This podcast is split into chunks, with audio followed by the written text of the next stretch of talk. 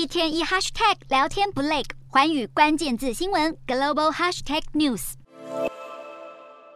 全球首富马斯克不再只是特斯拉执行长与 SpaceX 创办人。马斯克收购推特后，在美东时间十月三十一日，将自己任命为推特的唯一董事，并解散九名前董事会成员。新官上任的马斯克，除了对推特高阶主管整顿一番，也同时宣布修订用户认证程序，对推特导入新规定。据传，马斯克可能会要求拥有蓝勾勾认证标章的用户，每个月支付至少四点九九美元，才能继续维持蓝勾勾标章。另外，让订阅用户拥有专属功能的 Twitter Blue 方案，月费也可能从原本的四点九九美元调涨到十九点九九美元。而这些新方案是否拍板定案，将于十一月七日揭晓。除了推特外，全球最大影音串流平台之一的 Netflix 也宣布将从二零二三年开始，对分享账号给非同住者的用户收取额外费用。这项计划已经在哥斯达黎加、智利与秘鲁试行。这三国的订户最多能在账号下添加两个额外成员，并加收大约二点九九美元的月费。Netflix 在全球庞大的用户数中，有很多人没有付费，透过共享账号观看影片，导致营收连月亏损，才让 Netflix 决定对共享账号额外收费，期望带来更高的获利。